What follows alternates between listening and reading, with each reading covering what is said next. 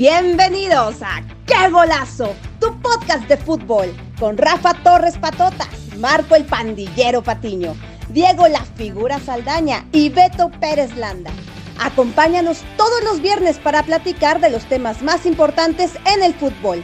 La Copa del Mundo, la Liga MX, la MLS, la Premier, la Liga, la Bundesliga, la Eredivisie y mucho más. Aquí en ¡Qué golazo!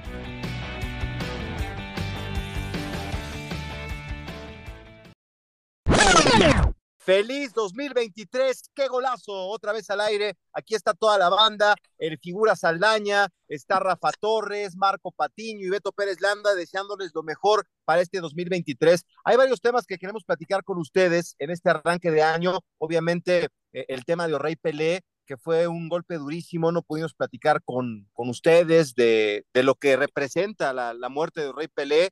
Para muchos, el máximo futbolista en la historia eh, yo siempre he creído que Maradona, pero ya me empiezan a convencer de que era un futbolista completo. Lo voy a platicar aquí con todo el grupo y también tocaremos el tema de Cristiano Ronaldo, 200 millones de euros. Y dijo que tiene un contrato único porque es un futbolista único. Aquí lo importante es saber qué es más valioso, tener 200 millones de euros o gloria deportiva, porque platicando con gente en Argentina me decían, quiere gloria deportiva, no tenemos plata, pero que venga River Plate y se va al Nazar, donde pues sabe Dios quién lo va a ver, quién va a tener, va a seguir rompiendo récords, por supuesto, pero yo creo que seis meses en el Real Madrid hubieran sido mucho mejores, pero dice que Florentino y que el Real Madrid no le llamó. Hablaremos también de la Liga MX que arranca este fin de semana, ya se suspendió el primer partido por los temas de inseguridad allá en Culiacán, Sinaloa, pero hay juegos que llaman la atención y sobre todo, ¿qué está pasando con los millones de los equipos regios. Platicamos eh, de este tema antes y nos sorprende la respuesta de la gente también en redes sociales. Los regios están muy molestos, pero ya los bateó eh, Víctor Guzmán, los bateó Luis Chávez, los bateó Alexis Vega y también ocurrió lo mismo, dicen, con el Chiquete, que también es de Chivas. Entonces, ¿qué pasa? Tienen mucho dinero, pero ya nadie quiere, no, nadie quiere a Monterrey y con eso pues les doy la bienvenida.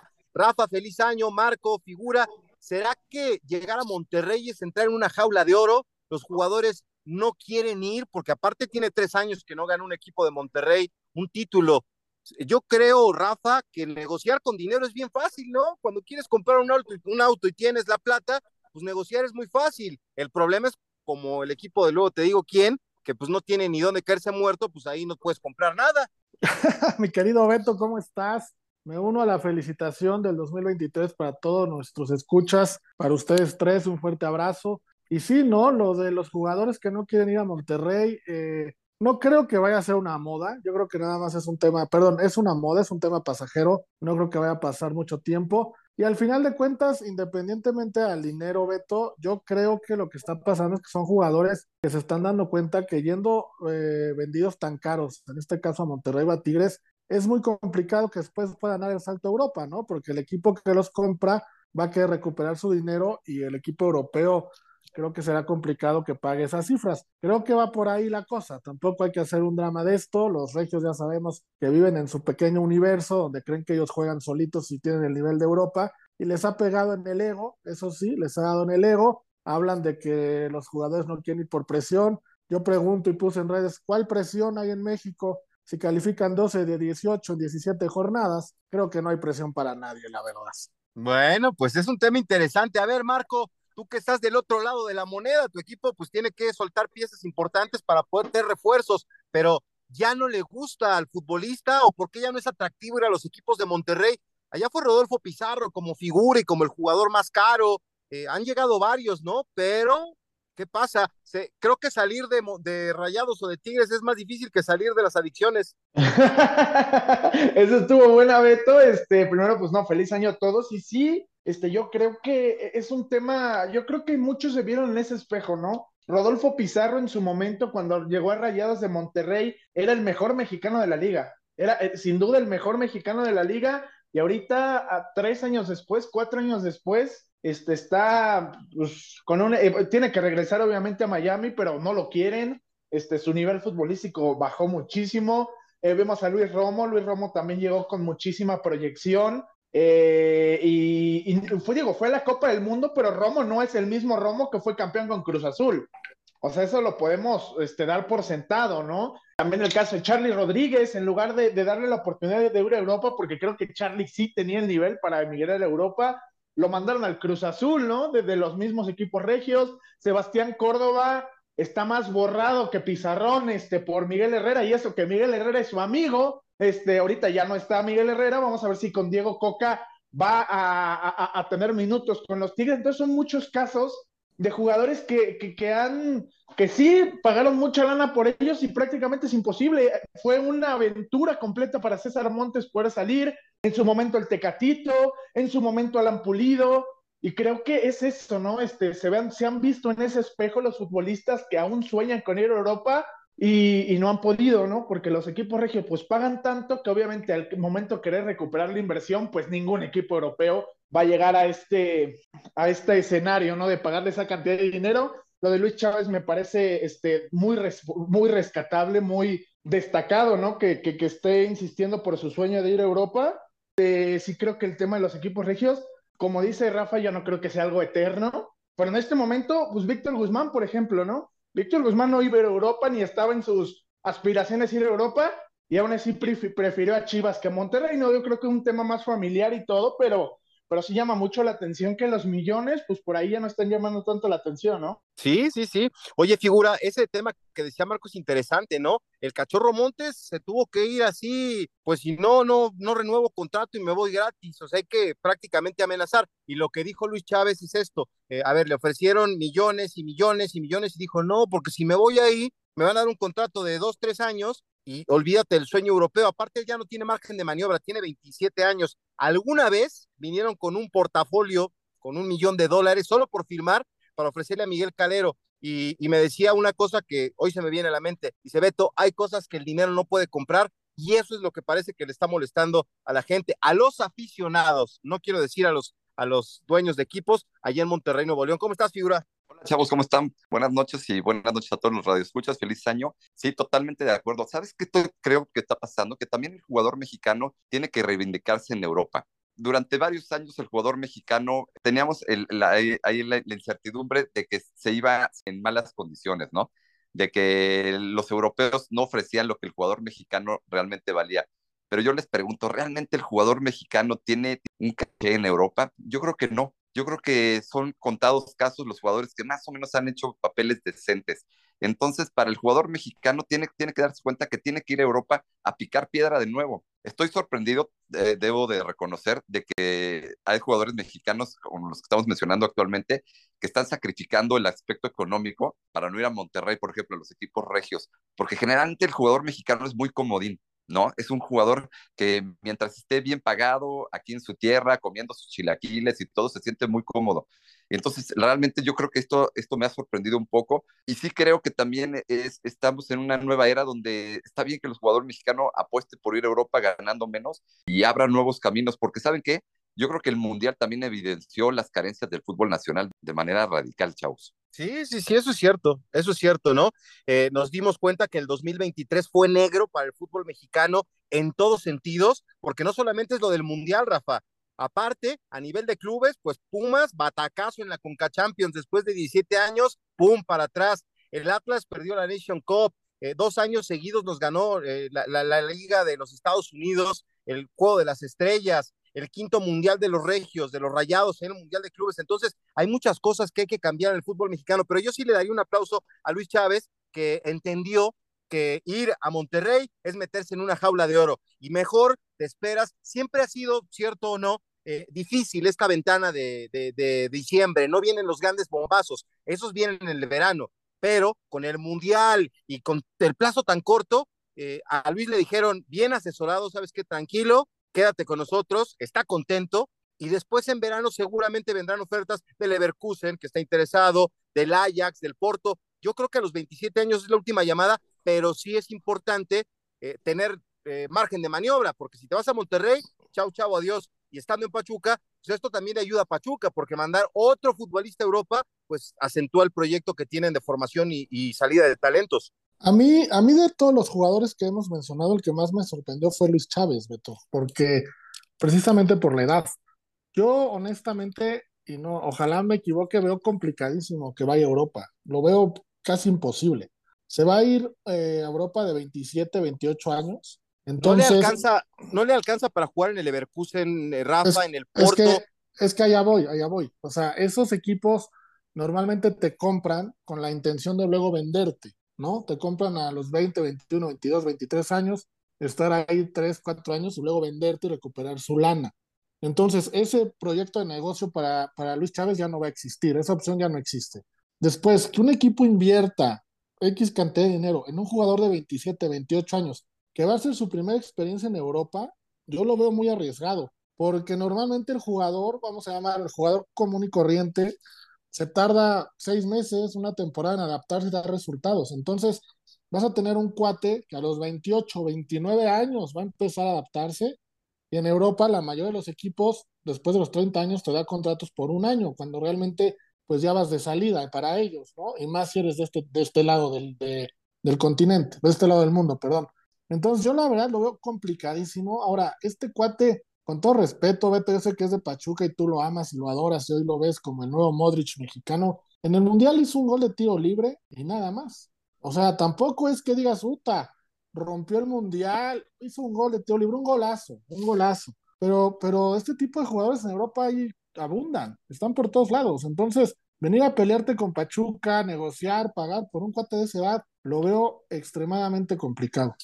Sí, la verdad es que yo también lo veo, lo veo, yo lo, he platicado con Beto. Digo, hay, ejemplos, ¿no? Hay ejemplos, por ejemplo, Pavel Pardo, ¿no? Después del 2006, este, se fue al Stuttgart a los 30, ¿no? Pero son muy poquitos los casos, ¿no? Mateus Uribe ya se fue grande, tampoco se fue a los 21, este, se, fue del América al Porto, ¿no? Yo también insisto que, está complicado y como, y, coincido totalmente, fue, fue poquita luz o, o luz opaca en la oscuridad, tampoco es que haya brillado espectacularmente, insisto, sabemos que Beto va a decir que sí y se va a enojar si le decimos lo contrario, ya sabemos cómo es Beto. Sin embargo, yo sí creo que, que lo de Chávez fue bueno, pero bueno a secas, ¿no? No para que te viniera a buscar media Europa, ni para que te vi, ni, ni, ni, ni, mucho menos. Creo que fue bueno a secas, ¿no? Porque México tuvo un terrible mundial y para ser el menos malo del mundial, pues no estuvo tan mal, ¿no? Lo de Chávez. Yo sí, pero sí, lo que sí aplaudo es que pues él en busca, puede que se cumpla o no su sueño, ¿no? Pero por lo menos está siendo congruente, ¿no? Está siendo congruente con esa idea de decir exactamente, firmo un contrato con tres años y, busco, ¿no? Este, y ya no tengo forma de irme a Europa. Lo que sí creo es que Pachuca, este, en el plan de apoyarlo irse a Europa, antes del Mundial renovó hasta el 2026. Lo hubieran firmado un año con tal de dejarlo ir. Pero no, lo van a dejar ir, le están ayudando. Bueno, por eso lo van a dejar ir pero hubieran hecho, le hubieran hecho más agradable la situación firmándolo un año, ¿eh? un año más, no cuatro, Beto. No, porque lo pierden gratis, padre. No, no pueden darse este lujo. No, no, no. Si lo renuevas un año, no lo pierdes gratis. Si no renovaba, lo perdías gratis. Pero si podías renovarle un año para que a lo mejor saliera más barato, ¿no? Pero sí, yo lo que creo es que por lo menos buscando ese sueño es congruente y, y eso sí hay que aplaudirlo, ¿no? Yo también creo que una carrera en Europa Hoy en día lo de Pavel Pardo, yo lo decía con este, fue hace 16 años, ¿no? Creo que hoy en día ningún equipo va a contratar a un futbolista que, que tiene 27 años y no, o sea, o ningún equipo relevante. Igual te lleva préstamo el, ¿qué te gusta? El, el Granada, ¿no? Pero pues, no creo que e, esa sea su aspiración. Fíjate, figura que sí, lo que, lo que dice Rafa nos abre un panorama, ¿no? Que yo no había visto. O sea, sí, es un caso eh, especial el de Luis, porque es un futbolista como Oribe Peralta, ¿no? Que nos enteramos que era un buen futbolista ya también con, con varios años. Creo que está en el momento, o sea, tampoco es un viejo. A los 27 años está quizás en el, en el pico más alto, lo puede alcanzar este, ahora, 28, 29, pero yo creo que, o sea, no, no lo va a fichar el Real Madrid ni el Barcelona, no, pero sí creo que hay equipos medianones en Europa que pueden apostar por un tipo así para sacarle las papas del fuego, ¿no? ¿Sabes qué? Yo creo que le falta físico. Técnicamente me parece que es un buen jugador, es un tipo que, que tiene capacidad asociativa muy importante, tiene una pierna, pierna izquierda muy, muy, muy, muy buena, tiene un gran disparo de media distancia, pero para mí le falta físico para jugar en Europa. Y hay un periodo de adaptación de los jugadores mexicanos que cuando van a Europa, y lo hemos visto con muchísimos casos, con el Tecatito, con Luis García en su momento y bla, bla, de que tuvieron que embarnecer físicamente para consolidarse el fútbol europeo. y entonces ese, ese periodo de, crecer físicamente te puede llevar por lo menos un año. Entonces no sé si haya un equipo dispuesto a apostar por él y aguantarlo un año a que envarnezca, a que madure y que él también eh, crezca en todos los sentidos, porque el fútbol europeo mentalmente es un juego muy, complicado, es, es, un mercado donde se corre mucho más, donde es más físico, y creo que a Chávez le falta físico para jugar en Europa. Ese es mi punto de vista particular, ojalá esté equivocado. Sí, sí, ojalá, mira, bueno, lo que hay que aplaudir es que él tiene un sueño, lo va a perseguir y lo va a, a buscar paso a paso todos los días, ¿no? Yo creo que puede ser de las cartas fuertes para la selección mexicana de aquí a tres años y medio en el Mundial de Estados Unidos, México y Canadá. Y bueno, seguro, pues seguro. Rechazó los millones porque le hubieran blindado la, la carrera y hubiera eh, garantizado su futuro, pero él dijo, a ver, aquí a lo mejor en el verano viene una oferta y ojalá, no sé, a lo mejor el Betis, un equipo así, ¿no? Este, que, que sea de media tabla para abajo, eh, le pudiera dar una oportunidad. Ahí tenemos. No, el Betis no es de media tabla para abajo, Beto. No, no, o sea, está yendo muy arriba. Betis yéndome arriba, ¿no? Pero quizás uno de media tabla para abajo, ¿no? El Osasuna, eh, no sé, algún equipo así, ¿no? Que pudiera este, de repente voltear a, buscar un chavo que, que te puede ayudar. Pero eso, esos equipos que podrían dar una oportunidad de media tabla para abajo, ¿cuánto podrían pagar por él? Pachuca no creo que lo vaya a dejar ir por lo que le van a ofrecer, lo, le podría ofrecer los Asuna o, un equipo de esos. O sea, no, por eso es que lo veo tan complicado, porque los que podrían pagar no van a pagar eso por un cuate de 27 años y los que lo quisieran no van a llegarle al precio. Por eso es que lo veo complicado. Sí, sí, sí. Bueno, el que sí nos dio una grata eh, sorpresa eh, ya también con sus años encima, es Memo Ochoa, ¿no? Que tuvo un debut extraordinario, ya lo pusieron en el once ideal de la jornada del fútbol de Italia, la muralla mexicana, le pusieron algunos diarios, y bueno, pues ya es un tipo experimentado que sueña con jugar todavía la próxima Copa del Mundo, y qué buen partido, no sé si se levantaron, yo sí puse mi despertador, vi los 90 minutos a las cinco y media de la mañana, tiempo de México, Rafa, y se vio bien Memo Ochoa, ¿eh? creo que lo vas a extrañar ahí, ahora que ya dijeron que Jiménez va a ser el titular, pues creo que lo van a extrañar. Siete disparos dentro del área pudo contener Memo Ochoa, dicen que se equivoca en el primero, eh, la defensa de, del Salernitana es este, terrible, yo podría jugar en la defensa del Salernitana, pero creo que Memo tuvo una muy buena presentación y ojalá que esto sirva para que se quede por lo menos un año allá, ¿no? A mí lo de Memo Ochoa, Beto, amigos, me, encanta. O sea, yo tengo, oh, me cae muy bien eh, Memo Ochoa, le tengo un cariño especial y me encanta verlo en un lugar donde él está gozando y donde está contento, ¿no? Ahora, en el aspecto futbolístico, yo creo que América sí lo va a extrañar, pero también creo que era muy necesaria su salida de América. ¿Cómo? Desde que, sí, lo dije en su momento, Beto, no sé por qué te sorprendes desde que llegó Memo Ochoa a América, América no ha ganado nada. O sea, América con él, desde su regreso, no, ha, no ganó nada. ¿O sea, es el salado o qué? No creo que sea el salado, pero sí creo que la afición de América tiende a ser un poquito tóxica, abusando del término, y tiende a presionar de más y a enfocarse negativamente de más en ciertos jugadores. En este caso, la Memo Ochoa. Entonces ya se está volviendo una relación muy incómoda. Memo Ochoa yo no lo veía cómodo en el América. No digo que se haya ido por culpa de la gente, no, no va por ahí el comentario, pero sí creo que ya no estaba contento. Y cuando tú tienes a un líder, a, un, a una figura, a un cuate así, que ya no está contento en un lugar, pues no da lo mejor de sí, ¿no? Y él ya no estaba, ya no estaba contento. Ahora, América no tiene al jugador carismático, no tiene un líder ahorita que pueda suplirlo como, como imagen. Creo que América lo va a extrañar mucho. A lo mejor Jiménez en algún momento en la portería, y ese es donde yo me, contradigo, podrá suplirlo, pero alguna vez alguien me dijo, Beto, amigos, un gran portero, un portero top, detiene todos los tiros parables y uno que otro imparable. Un portero bueno detiene todos los parables y uno mediano detiene los, algunos parables y uno que no. Y creo que entre Jiménez y Ochoa hay mucha diferencia. La, afición de América va a extrañar a Memo, el equipo lo va a extrañar, pero qué bueno por él, qué bueno que se fue y nada más como dato, Beto, mucha gente dice que el Salernitana y el Salernitana sí es un equipo chico, pero están en la posición número 14 en, en, Italia. Están en media tabla, por ahí se enrachan, eh, se salvan y Memo tiene una buena temporada y se va a otro lado. Han recibido 26 goles en 16 jornadas. No son el equipo más goleado de Italia. Vamos, son un equipo de media tabla. Estamos hablando, es un equipo mucho mejor en comparación en su momento a lo que era el Ajaxio eh, en Francia, ¿no? Entonces, no se fue a un Ajax, se fue un pasito arriba. No está en un equipo top, pero un pasito arriba del Ajax. Sí, yo, a mí también me gusta, ¿no? Ya, ya, en serio, hablando, eh, el tema de Ochoa me gusta que, que, que busque retos, este, que yo creo que le puede ir bien. Yo creo que el América lo va a extrañar, sí, definitivamente. Sí hay, sí hay americanismo tóxico, la verdad es que sí lo hay. Y como dices, pues también su segunda etapa con el América, pues fue buena, pero hasta ahí, ¿no? Fue, fue intrascendente, ¿por qué? Porque en equipos como América, pues tienes que, que, ganar, ¿no? Y no ganó nada. La realidad es que las finales que jugó las perdió, este, incluso no en la Conca Champions también perdió, este, la semifinal contra el Los Ángeles. Lo que a mí no me gusta es pensar, y no porque me caiga bien Memo o no, lo que a mí no me gusta es pensar que pueda ser el portero en 2026. Es que en serio, si vuelve a ser el portero, eh, ya el, la, la generación de porteros que tampoco me parece tan brillante, por ejemplo, Acevedo a mí me parece bastante sobrevalorado, pero pues se va a quemar hasta 2030 y quién sabe quién, quién terminó no, siendo, ¿por qué ¿no? no, Marco? No, ¿Sabes quién no? es Peter Shilton? ¿Sabes quién es no, Dinosov? que- Sí, sí, quiénes son, fueron No, no campeones. compares, no compares. ¿Y quién fue? No, Peter fue campeón a los 40. Peter Shilton fue no fue campeón de nada.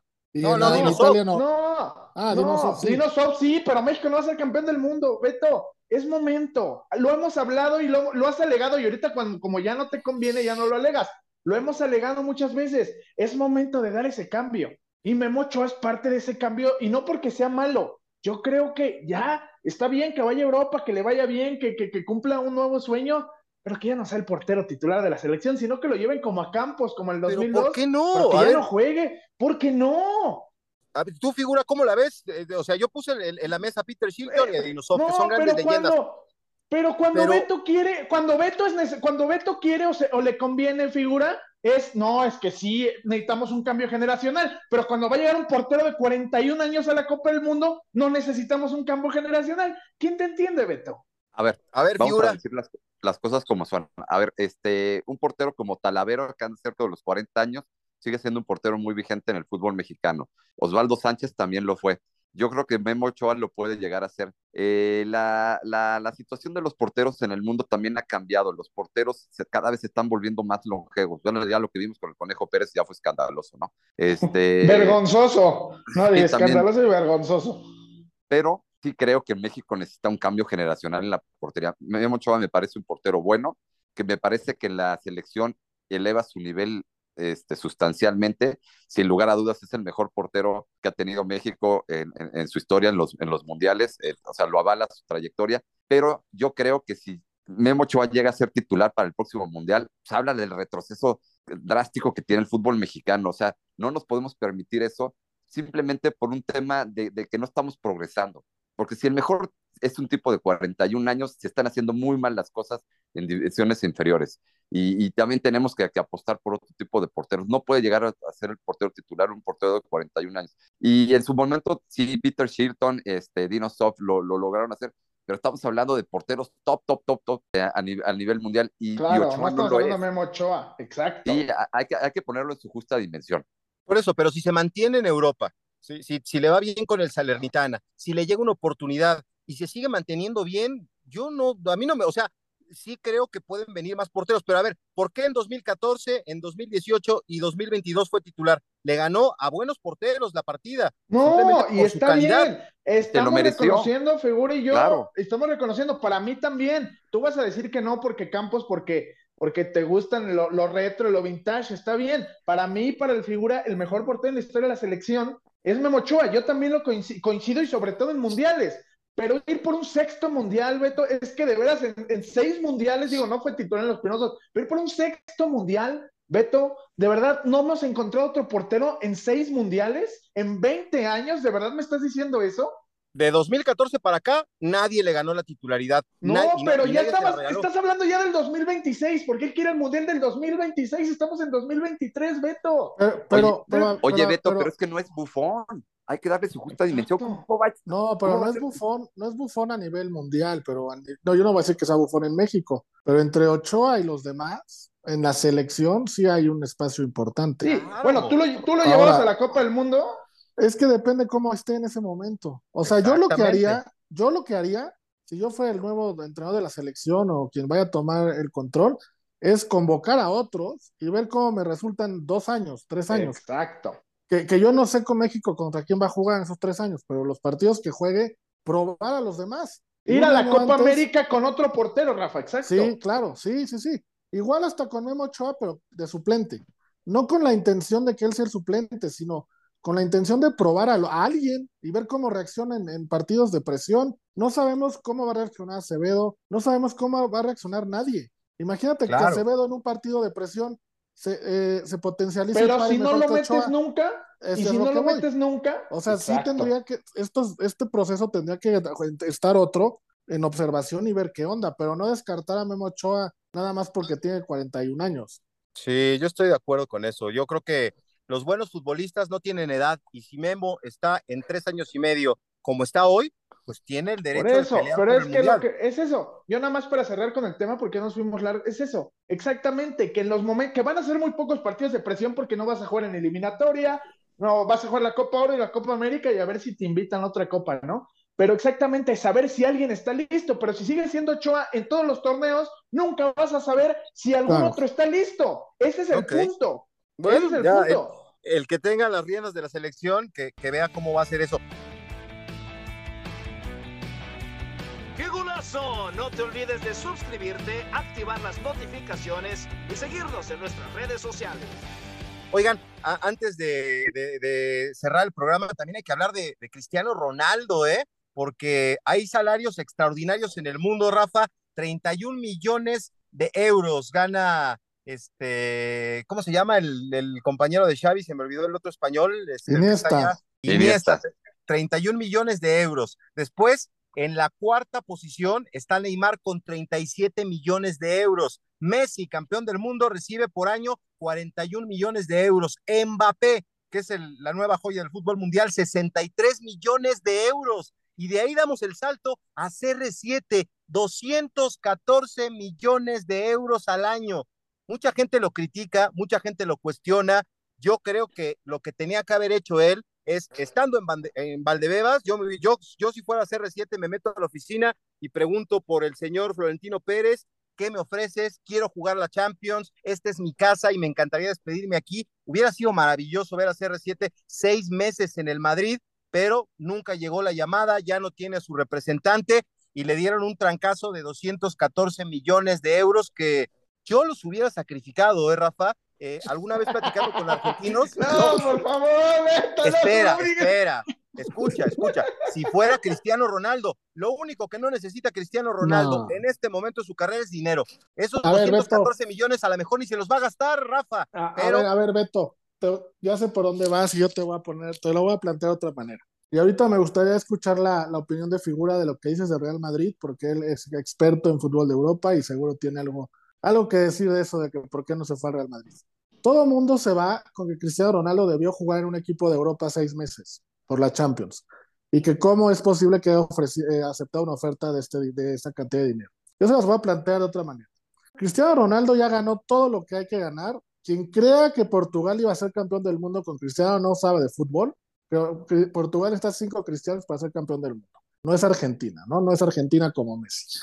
Dicho lo anterior, insisto, ganó todo lo que tenía que ganar, tanto colectivamente como individualmente. Ahora, muchos olvidan, y es un punto bien importante que yo lo vengo subrayando, que tuvo la muerte de uno de sus bebés. Eso no es un dato menor. Entonces, Cristiano Ronaldo hoy día necesitaba ir a un lugar donde estuviera tranquilo, donde estuviera en paz con su familia, donde lo dejaran vivir la vida y recuperarse y reagruparse. Y ese lugar lo encontró en Arabia. ¿Por qué en Arabia? Pues precisamente porque no están todos los reflectores, porque no está toda la presión, porque no están los Betos Pérez Landa diciendo que debía sacrificar el dinero, irse a jugar a River Plate, a Boca Juniors, a un equipo así. Por eso es un punto importante que está ahí, porque él está buscando una paz interior que en ningún otro lado la va a encontrar. Y la gente que no tiene esa paz interior sabe Nah, perfectamente equipo lo del Tíbet, entonces. Es lo más No, cercano. Beto. No, Beto, Arabia es lo más cercano a eso. Y si, y si sumado todo eso le van a pagar 200 millones de dólares, Exacto. dime, ¿por qué no ir? ¿Por ir a Ver. jugar a River Plate? Por Dios.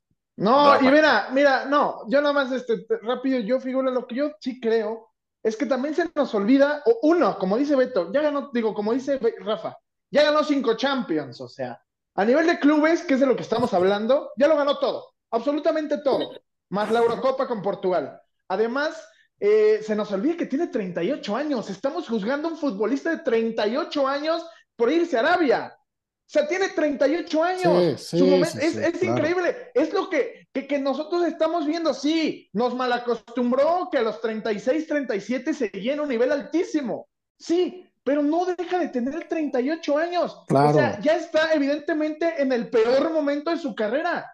Lo hablamos antes de la Copa del Mundo, sin que sea tan malo como el de cualquier otro futbolista de 38. Creo que para tener 38, R- Ronaldo sigue teniendo un nivel bastante aceptable, por encima de cualquier futbolista de 38 años.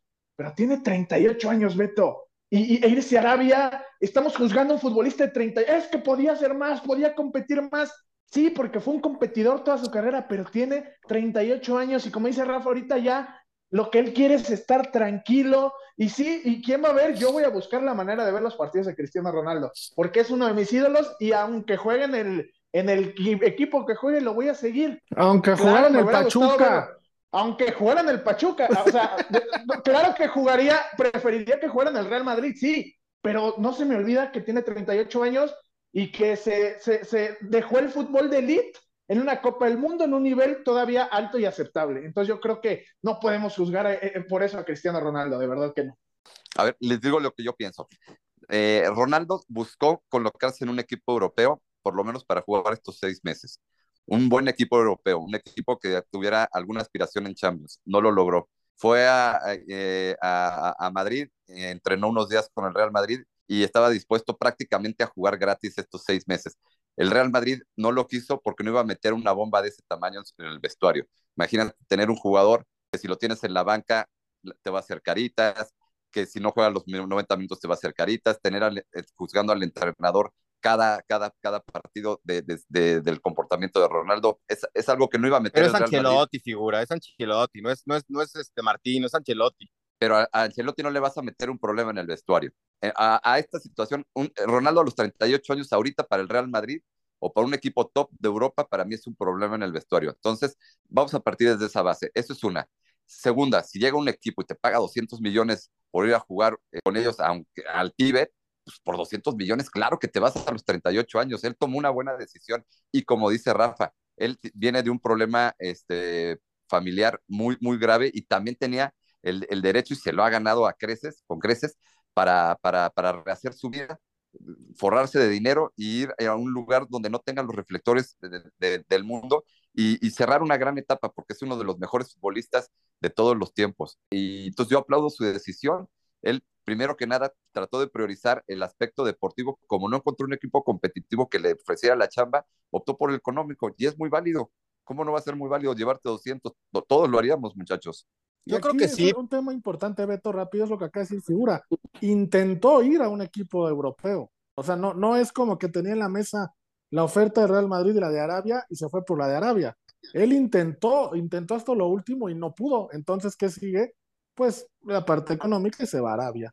Sí, sí, sí, pero yo, yo a lo que voy es que si algo hemos, o sea, estamos hablando entonces ya de otro cristiano y, y está bien, es válido. Digo, primero es la persona y después es este el deportista, pero es un tipo ganador que estamos acostumbrados a verlo en los mejores equipos, siendo figura. Eh, lo, que pasó en el Mundial, pues él quería seguir jugando, esa es la realidad, él quería estar en la cancha y no, lo, dejaron, y se lo escribió hasta su esposa, ¿no? Ahí tirándole al entrenador.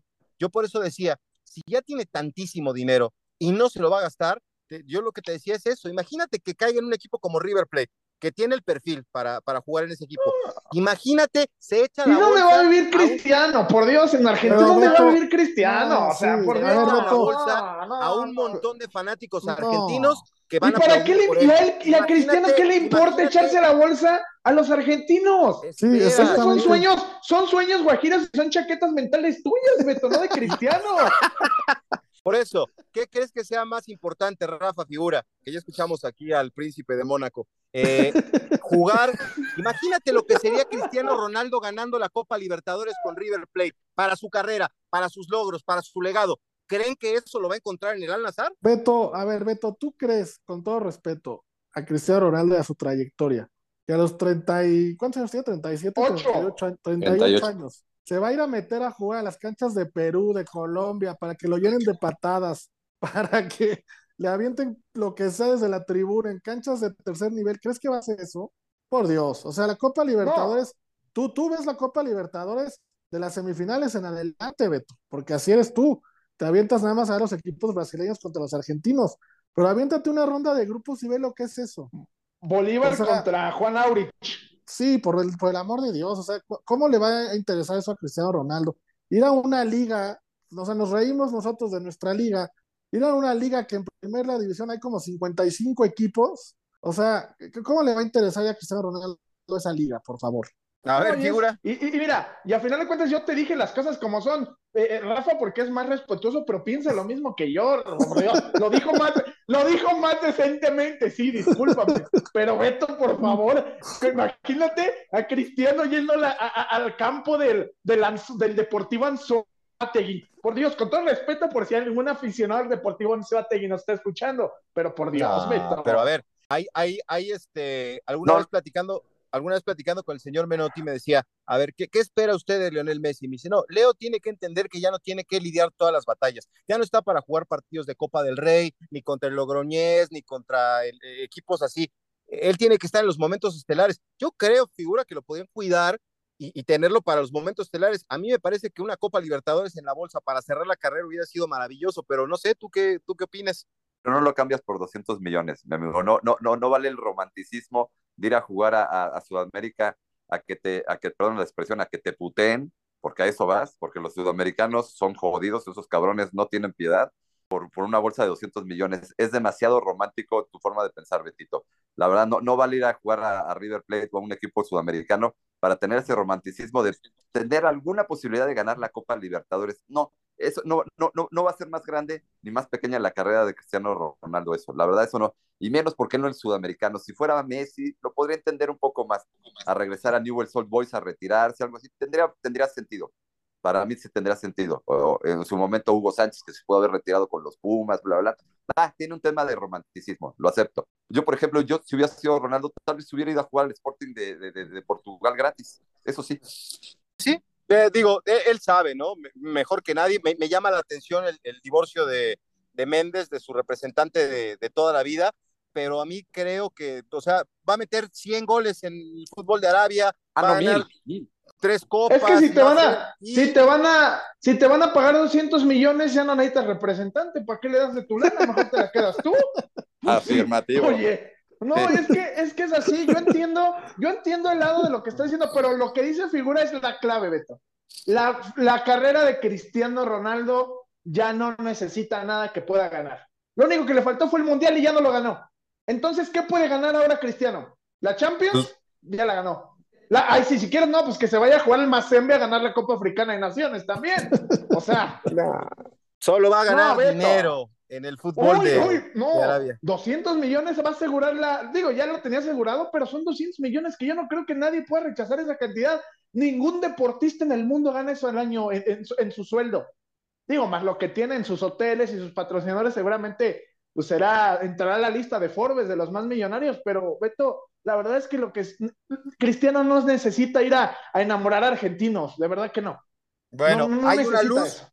hay una luz eh, al final del túnel, ¿eh? porque tengo entendido que el 19 de enero, bueno, lo que sí les digo es que hay luz al final del túnel, todavía puede venir un gran partido para Cristiano Ronaldo, lejos de esos rivales que, que va a tener en la Liga de Arabia, porque hay un partido que está postergado por el tema de pandemia y cosas así.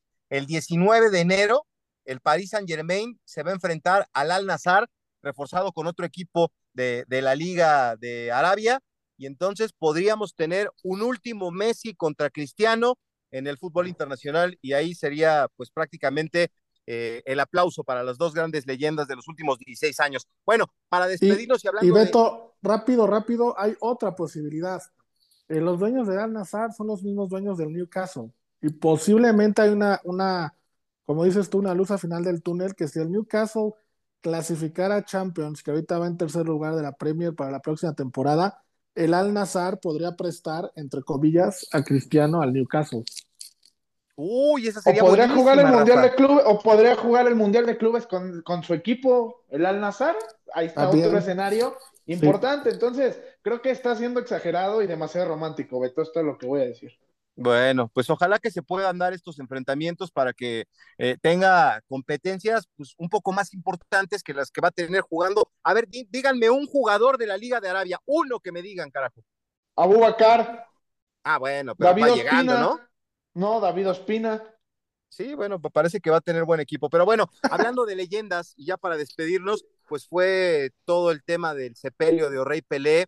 Eh, se le entregó el pueblo de, de Brasil, la ciudad de Santos, eh, hicieron este, un, un, tema de 24 horas a, a féretro abierto, eh, la gente lo pudo ver, la gente lo pudo aplaudir, me impresionaron los niños chiquitos de 7, 8 años con los dibujos de, de O'Reilly, y pues se va una de las grandes leyendas. Empezó el tema de la discusión de, de si Messi es el mejor del mundo con lo que hizo. Creo que Messi es eh, un gran futbolista, de lo mejor de la historia. Cristiano por ahí también. Eh, hablamos de Maradona, pero hablando con gente que sí vio a, a Pelé, Rafa, Figura y, Marco, me dicen que eh, es el futbolista más completo y yo respeto muchísimo la opinión de, de, César Luis Menotti, me parece que es el tipo que más sabe de fútbol y siendo argentino, más allá de las diferencias que tuvo con Maradona, decía, le preguntaban en la película de Messi los periodistas, oiga, ¿usted ha visto esa explosividad, esa velocidad, esa capacidad en algún otro? Sí, claro en el negro, lo decía este, cariñosamente, ¿no? Porque saben que este es un tema que molesta a muchas personas. Eh, y sí, platicando con gente que lo vio, le pegaba de derecha, le pegaba de la izquierda, remataba de cabeza de manera excepcional, eh, control, o sea, todo lo que tiene el fútbol como requisito para, para ser un gran futbolista, lo cumplía, la, la, la táctica, la técnica, todo lo tenía Rey Pelé. La verdad es que eh, a lo mejor no, no, no, nos dimos cuenta, y hoy que ya no está, sí lo valoramos, pero no, yo no veo un futbolista más completo que O'Reilly Pelé. Sí, no, yo tampoco. Lo comentábamos en el episodio antepasado cuando terminó el Mundial, en donde poníamos a Messi y yo decía, yo ponía a Pelé arriba de todos y después a Maradona y Messi empatados. En aquel episodio se quedó pendiente un tema, o no, no, no es que se quedado pendiente, pero un argumento que me gustaría dar en este momento del por qué creo que Pelé acaba siendo el mejor de todos los tiempos y alguna gente dice que es que él no jugó en Europa, que no fue a Europa a jugar, ¿no? Y, no, se probó con los mejores. Yo lo que les contesto es que en los años en que Pelé fue el mejor del mundo, que fueron los años 60, porque ya el 70, cuando juega el Mundial aquí en México, ya él ya iba de salida, los 60, que fue su época dorada, el mejor fútbol, o no sé si el mejor, se jugaba en Sudamérica, y lo podemos comprobar con las copas intercontinentales. En aquel entonces eh, Peñarol ganó una, Santos, gan Peñarol ganó dos, Santos también ganó dos, Racing Estudiantes también ganaron, Independiente en los 70 por ahí ganó otra. Entonces, en esa época no era necesario ir a Europa para ser el mejor del mundo. No era, no era algo que necesitara Pelé. Entonces, yo sí me sigo quedando con Pelé como el mejor de toda la historia y se veo muy, muy complicado que alguien lo pueda siquiera igualar, ¿no? Sí, el tema de Pelé es, es, es, es, apasionante. Para mí, Pelé es el jugador más completo que ha existido en la historia del fútbol. Era un tipo absolutamente adelantado a su época, eh, un tipo físicamente, un superdotado físicamente. Eh, hay, que tomar en cuenta también un dato muy importante, lo que le pegaban a Pelé en su época, no tenía vergüenza. En verdad es que los videos que, que tenemos acceso ahora en las redes sociales y ver, ver la cantidad de patadas y la, infamia como le pegaban a este hombre y cómo aguantaba, era increíble. Eh, entonces, este, lo de Pelé es una cosa de locos. Todas las personas que yo conozco que, que, tuvieron la fortuna de ver a Pelé en vivo piensan que Pelé es el mejor, ya que darles crédito, porque como dice Beto, tipos como Menotti, este, como Bilardo, y que siendo argentinos te digan que Pelé es el mejor, que tiene que haber una cosa extraordinaria alrededor de ese jugador. y, y, yo también creo que además no solamente es el mejor futbolista, sino que Pelé está en la, en la terna de, de mejor atleta de, de, de, la historia del deporte. Por lo menos este, se está codeando ahí con Mohamed Ali, con, con Michael Jordan, de, de, ese nivel de, de, atleta estamos hablando. Entonces, para mí nivel es, es Pelé y después se cuece todos los demás. Eh, es un, un homenaje al, al, más grande.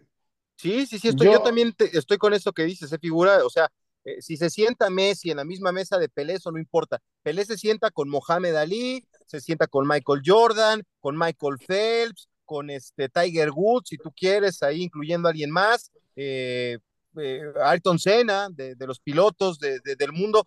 está en la mesa de los grandes deportistas de la historia. Yo también coincido, ¿no? Este, en el tema de Pelé, digo, evidentemente yo no lo vi. Si Beto no lo vio, que es el más grande aquí, pues obviamente yo tampoco lo vi. Este, pero la realidad es que sí, este, por sobre todo lo, platicamos hace un par de programas, Beto, con, con, Beto y con Rafa, figura no estaba porque andaba en las Bahamas, pero este, lo que sí es que eh, lo que ha generado, ¿no? Este, en ese entonces todavía no perdía la vida, pero lo que genera Pelé, lo que genera Maradona, eh, es algo que no he visto, ¿no? Más allá han pasado, ya pasaron cincuenta y tantos años de que se retiró y sigue generando el mismo fanatismo, la misma idolatría y por algo es, ¿no? Más allá de que, que pues yo no lo vi más que en los videos, ¿no? Más que en YouTube, en los resúmenes de las Copas del Mundo, pero lo que genera y todo eso, lo que hacían las jugadas, los highlights que vemos de Pelé, son de, de un fuera de serie y como dicen, estoy completamente de acuerdo, Pelé, pueden poner a Messi en la mesa de Pelé, a Maradona, pero Pelé exactamente juega en esa, e, e, en esa otra liga que ya no estamos hablando del fútbol, Estamos hablando exactamente de Michael Jordan, de Mohamed Ali, este, de Michael Phelps, ¿no? Entonces yo creo que ahí sí. Hasta Tom Brady, si este, tú quieres. Mm, sí, hasta Tom Brady puede ser, ¿no? Este, en el tema del tenis, de Serena Williams, de Roger Federer, ¿no? Son, son deportistas de, de, otro nivel, de otro estirpe. Y creo que ahí está Pelé y pues por eso vamos a reconocerlo y lo que ha generado tanto ver toda la idolatría que ha generado con su, este, tras su muerte, yo creo que sí, Pelé es sin duda el futbolista más reconocido y por lo menos el más talentoso de todos los tiempos. Oigan, además hay, un, hay una cosa muy chistosa con Pelé, que yo creo que nada más pasa con Pelé, no solamente en el fútbol, sino yo creo que en cualquier deporte, se han dado cuenta que hay jugadas míticas de Pelé que no fueron goles, pero que son, son, son jugadas legendarias. Aquella jugada que hace en el Mundial de 70 contra, contra Uruguay, que deja pasar la pelota y, saca al portero y después tira y, no es gol. Y después hay una jugada que es este, para los apasionados al fútbol, que se, se, conoce como la jugada perfecta, como la jugada más grandiosa en la historia de, de los mundiales. La pantalla, ¿no? Ajá, esa es una. Pero hay una jugada, este, mi querido Marco, que es la famosa parada de Gordon Banks a Pelé, que no fue gol. Sí. Que, que, se conoce como la jugada perfecta porque fue un desborde perfecto, centraron el remate de, cabeza de, Pelé es ejemplar, es picado a la base del poste y la saca Gordon Banks con la mano izquierda y, está catalogada como la jugada perfecta, así como la jugada que ejemplifica el fútbol en su máxima expresión, en, en, su perfección. Entonces díganme qué deportista conocemos que jugadas que no hayan terminado en un touchdown, en un cuadrangular, en un gol, hayan sido tan míticas. Solamente Pelé ha logrado eso. Sí, sí, sí. Baby Ruth se nos olvidaba, también hay que sentarlo en la misma Baby mesa Ruth, claro con, Pelé, por supuesto. No, sí, son jugadas icónicas. Y, un paréntesis, Gordon Banks tenía 40 años y fue al Mundial. Eh, bueno, eso ya es otro tema, pero no. Ah. este, pues ya nos estamos despidiendo. Eh, feliz año para todos. Pues no podíamos dejar de, hablar de, de Orrey Pelé. Eh, yo lo que decía, se murió Edson Arantes de Nacimiento, pero vive el rey, porque Pelé va a vivir eternamente en el fútbol mundial y en el corazón de la gente que, amamos este deporte. Figura, fuerte abrazo y lo mejor para el 2023. Gracias, muchachos. En verdad, un fuerte abrazo para cada uno de ustedes. Igual, Marquiño, fuerte abrazo. Igualmente, este, para ti, para Figura, para la gente que nos escucha, Mary, Rafa, también ahí, este, a todos, pues que sea un gran año y, y mucho fútbol, ¿no? Nos guste o no nos guste, empieza nuestra, nuestra poderosísima Liga MX este fin de semana, pues a disfrutar lo que nos toca, ¿no? Aquí nos tocó nacer, mi amigo, ni modo. Ni modo, así es la vida. Gracias, Rafa. Gracias, Beto, te quiero mucho. La verdad es que eres lo máximo. Muy bien, Rafa. Feliz año para todos. y nos encontramos. Eso fue, eso fue más, más falso que una moneda de tres pesos, diría Beto. Tu mejor intervención del programa, ¿eh? bueno, nos vamos. Qué golazo. En todas las plataformas donde puede encontrar un podcast, ahí nos encuentra Merry Barrales en la producción. Saludos a todos y hasta la próxima. Se despide Alberto Pérez Landa a nombre de este equipo de trabajo.